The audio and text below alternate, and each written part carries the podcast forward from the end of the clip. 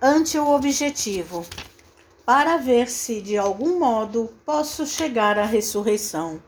Paulo, Filipenses capítulo 3, versículo 11. Alcançaremos o alvo que mantemos em mira. O avarento sonha com tesouros amoedados e chega ao cofre forte.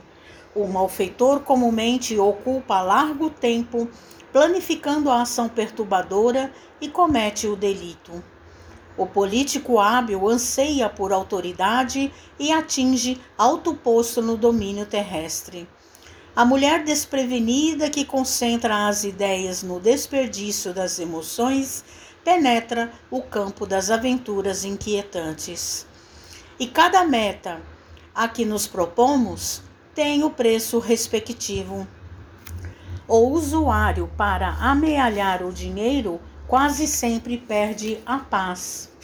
O delinquente, para efetuar a falta que delinea, alvita o nome. O oportunista, para conseguir o lugar de mando, muitas vezes desfigura o caráter.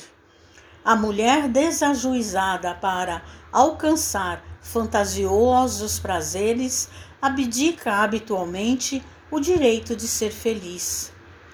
Se impostos tão pesados são exigidos na terra aos que perseguem resultados puramente inferiores, que tributos pagará o espírito que se candidata à glória na vida eterna? O Mestre na cruz é a resposta para todos os que procuram a sublimidade da ressurreição. Contemplando esse alvo, soube Paulo buscá-lo em meio a incompreensões, açoites, aflições e pedradas, servindo constantemente em nome do Senhor. Se desejas, por tua vez, chegar ao mesmo destino, centraliza as aspirações no objetivo santificante e segue com valoroso esforço na conquista do eterno prêmio.